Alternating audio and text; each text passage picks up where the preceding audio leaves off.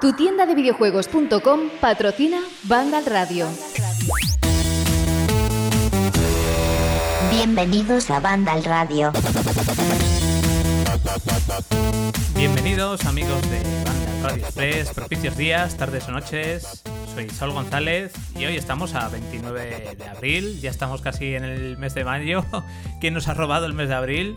Pero bueno, vamos a seguir hablando de videojuegos, otra pildorita como siempre diaria con este formato que ya os dijimos ayer que en algún momento tendremos que empezar la desescalada de este formato, igual que estamos em-, empezando, vamos a empezar la desescalada del confinamiento pero que Banda Radio Express no se va a ir del todo nunca porque lo vamos a rescatar para hacer pequeños debates o para comentar noticias eh, muy importantes como puede ser la de hoy. Pero antes de entrar en profundidad, Jorge, ¿cómo estás?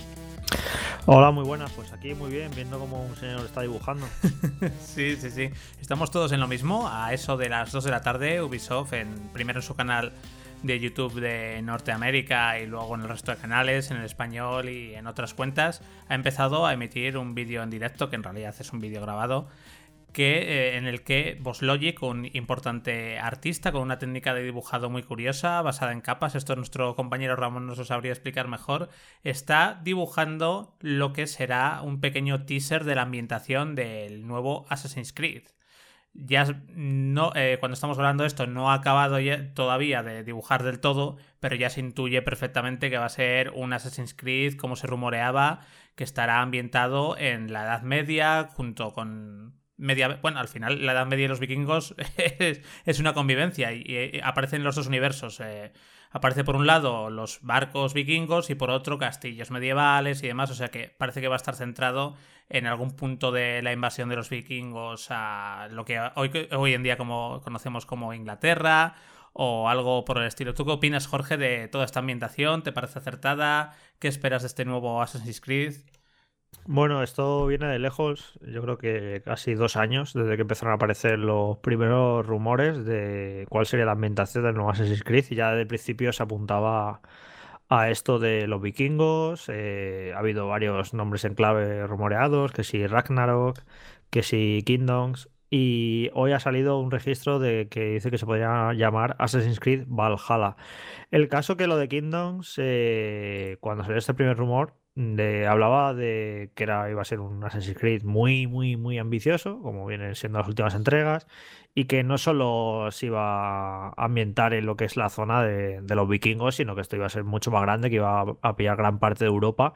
Y bueno, pues eso, que a lo mejor vemos como la invasión de los vikingos eh, en lo que es Bretaña y demás y bueno, seguramente apunte por ahí, por lo que estamos viendo en el dibujo, porque apunta como a dos ambientaciones muy opuestas, eh, las frías aguas nórdicas, y luego vemos ahí una tierra un poquito más cálida, que todo apunta que eso, que puede ser Inglaterra. Y, el, el, personaje que se ve de espaldas, pues parece también que está partido en dos. Entonces, como que también van a ser otra vez dos protagonistas. Incluso si te fijabas en los brazos, se ve como un brazo más fuerte que el otro incluso puede ocurrir otra vez lo de siempre, de un personaje masculino y un personaje femenino, como ocurrió en Odyssey. Así que bueno, ya a ver si termina el dibujo, dicen el nombre del juego, pero esto pinta ya en la nota de prensa que mandó Ubisoft. Eh, dicen que lo único que se va a desvelar hoy es la ambientación, o sea, no esperemos tráiler de gameplay ni incluso yo creo que tampoco va a haber detalles jugables y tiene toda la pinta de que nos van a emplazar a la semana que viene que esto es algo que es tradicional ya en la saga y en juegos de Ubisoft, de darnos un pequeño caramelito, recuerdo también con Far Cry 5, te dan un pequeño teaser, ves un poquito la ambientación, el nombre del juego mucho, o ni eso, y ya te dicen la semana que viene más, y consiguen como mantener la expectación, ¿no? Durante una semana, así que nada, yo creo que ya esta semana no vamos a saber mucho más del juego, bueno, también una cosa, me lo comentaba mi compañero, nuestro compañero Ramón eh, Saúl, que tiene sentido lo que decía, que, claro, presentar este nuevo Assassin's Creed, que como todos los juegos de Ubisoft, eh, tiene una estrategia muy peculiar, que es eh, apostar eh, plenamente por las nuevas consolas. Retrasaron el lanzamiento de Watch Dogs y todo para que eh, estén disponibles cuando salgan las nuevas consolas. Se ve que Ubisoft ha visto las orejas al lobo. Ya le pasó esto en 2013, cuando salieron las nuevas consolas que lanzaron el Splinter Cell Black Leaks y pasó completamente desapercibido porque la gente ya es como que tenía los pensamientos en las nuevas Sí. consolas. Sí.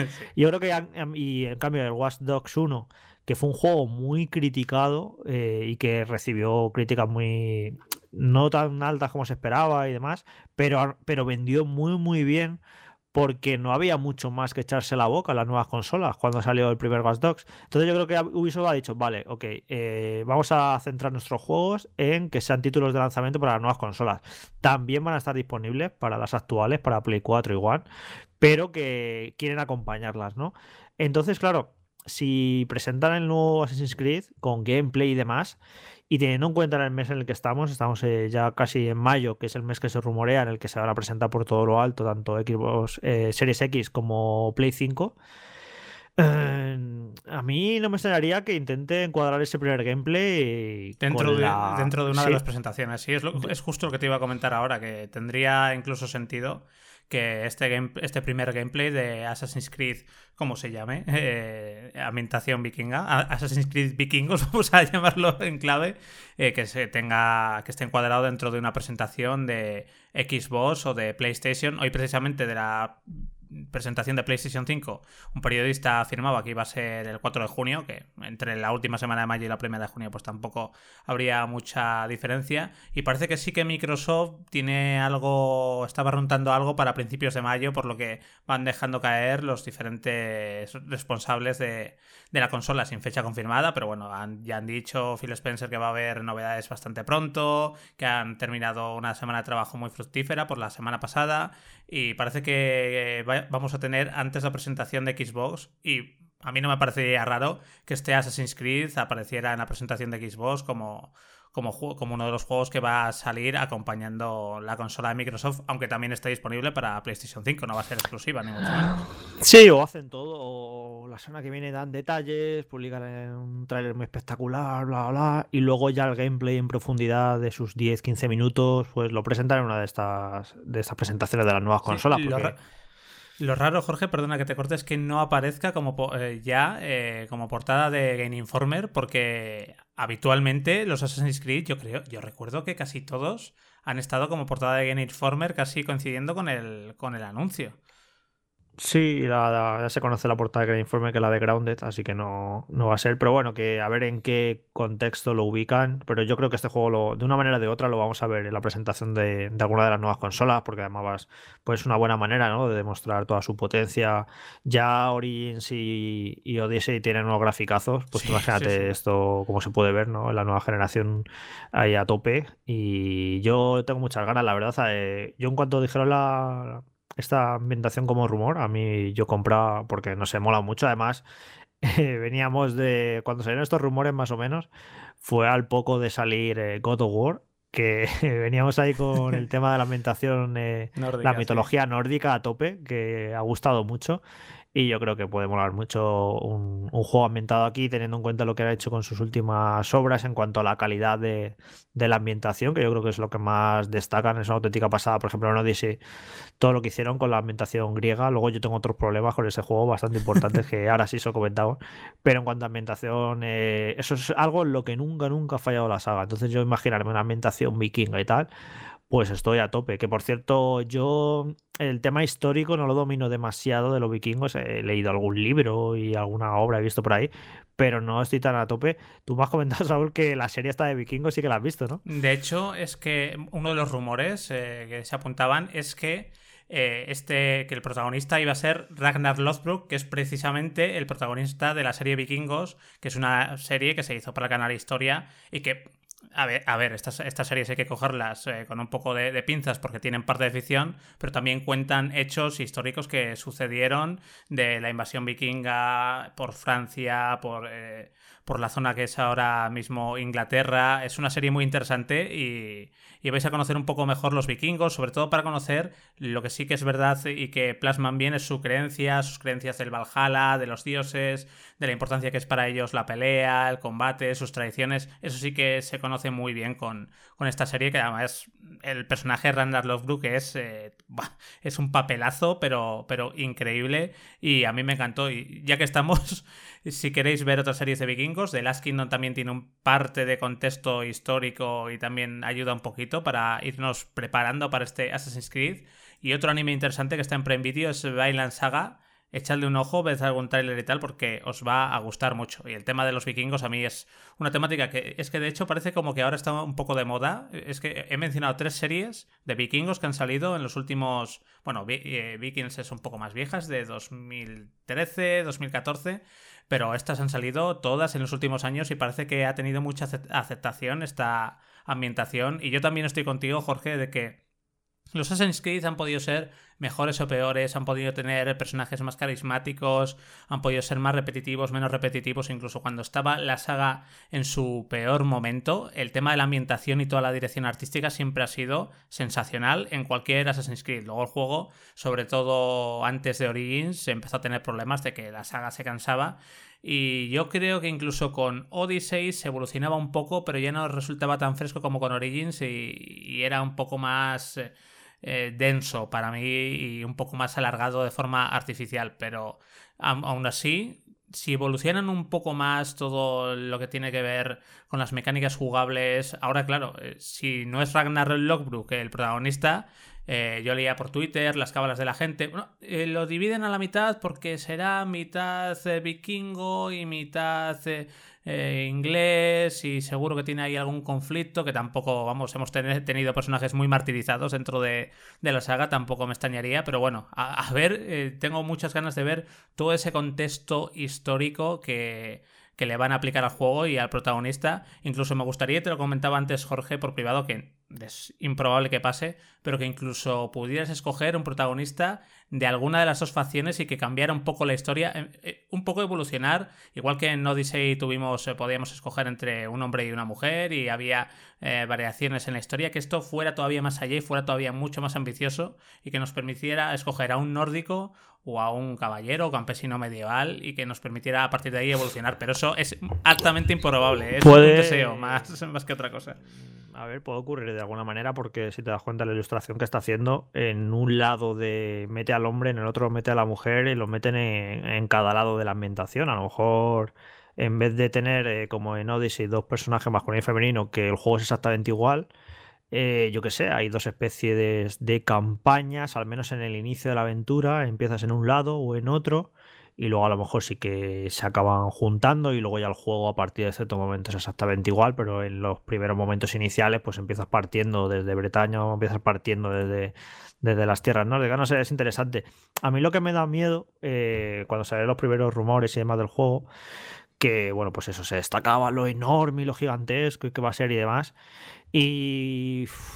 a mí me da pereza porque yo creo que uno de los grandes problemas de Odyssey es que era demasiado grande eh, demasiado territorio, demasiadas misiones eh, indistinguibles entre sí, repetitivas y clónicas y sin mucha alma, mucho contenido, mucho contenido. Se preocupa mucho Ubisoft eh, por esto en los últimos Assassin's Creed porque sean muy, muy grandes. Y para mí prefiero la calidad a la cantidad. Yo creo que se deberían centrar un poquito en que la campaña en vez de durar 40 horas dure 20 si hace falta, pero que sea memorable y que tenga un cuidado diseño de misiones y que, no sé, a mí es que lo de los juegos ser grandes porque sí, para sacar pecho y para decir eh, lo gigantejo que es tu mapa, yo creo que se equivocan. Mejor un mapa más pequeño, pero más denso y más cuidado y con los contenidos, con las misiones y demás, que sea todo de mucha calidad y no sé, a mí no, no esta apuesta por lo grande porque sí, no me gusta. De hecho, y Ubisoft sabe hacerlo. Por ejemplo, en Watch Dogs 2 eh, es un mapa que no es excesivamente grande, esa ciudad de San Francisco, pero creo que es genial en cuanto a densidad, a lo cuidadas que están las misiones. Parece un juego muy redondo en ese aspecto. Y a mí la deriva de esta de, de Assassin's Creed Odyssey, es que dura 90 horas. Pues a, mí, eso tampoco me vale para nada. Como lo digo, creo, creo que en su momento lo dije en el análisis, que es un poco un juego, son macarrones, ¿no? Es esto, ¿qué prefieres? ¿Un solomillo o comerte eh, una, una perola de macarrones, que están buenos, ojo, los macarrones, ¿eh? yo el primer defensor de los macarrones. Pero eso es un poco el Odyssey, ¿no? Que es en plan, venga, mucha cantidad, mucha cantidad. y no es un mal juego para nada, no quiero decir eso, ni que esté mal, si es entretenido, te pones a hacer cosas, es como comer pipas, te pones ahí a hacer misiones para arriba y para abajo. Muy bien, pero no sé, yo prefiero algo un poquito de, más calidad en, cada elemento. Y creo que Ubisoft puede hacerlo. Yo incluso, Jorge, prefiero, y estoy contigo, prefiero quizás Assassin's Creed un poco más eh, pequeñitos, como pudo ser eh, Brotherhood o La Hermandad, que, que eran...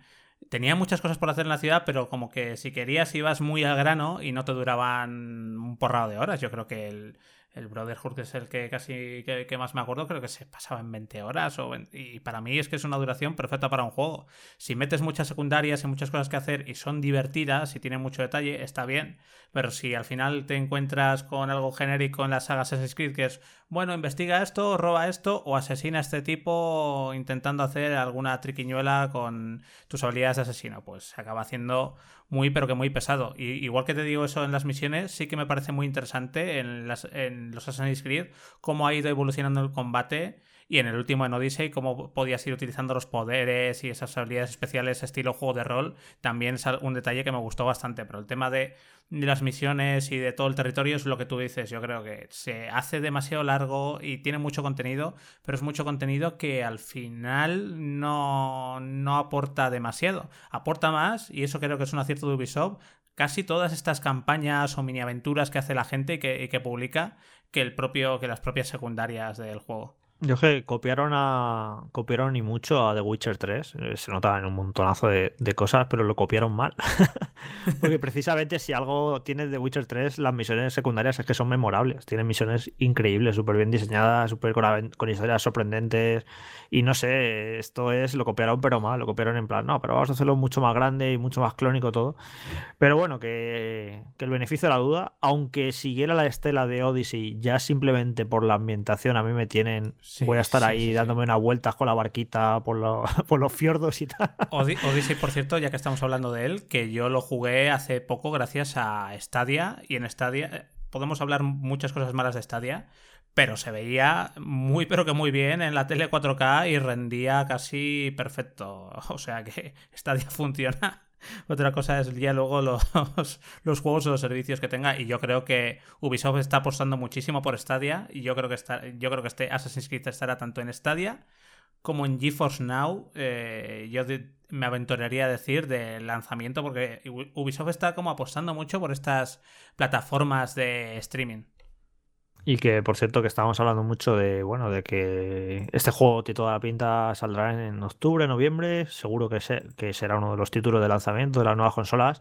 Y como, bueno, eh, por nuestra particularidad de que somos unos friki de los videojuegos y que nos dedicamos a esto, pues damos por hecho que vamos a comprarnos las nuevas consolas y que lo vamos a jugar ahí, pero esto no quiere decir que no vaya a salir para las consolas actuales, para Play 4 igual, que estoy segurísimo que también va a salir. Lo que pasa que es eso, ¿no? Que, que te ilusiona más ya, pues, verlo en un nuevo hardware y que lo aproveche y a ver de qué manera lo aprovecha y se aprovecha el ray tracing y si los tiempos de carga y bla, bla, pues todas estas cositas, ¿no? Incluso si al ser eh, el primer, su primer juego para una nueva consola, incluso si por ejemplo con lo de PlayStation 5 aprovecha los detalles del nuevo mando o alguna tecnología que tenga Xbox Series X y que todavía no conozcamos en, alguna, en alguna cosa, por ejemplo el ray tracing parece, parece, por lo que se rumorea que va a ser eh, mejor en Xbox Series X, por todo el tema del DirectX y demás, eh, veremos a ver va a ser curioso. De hecho, en la generación de 360 PS3, bueno, es que casi todos los juegos se veían mejor en, 360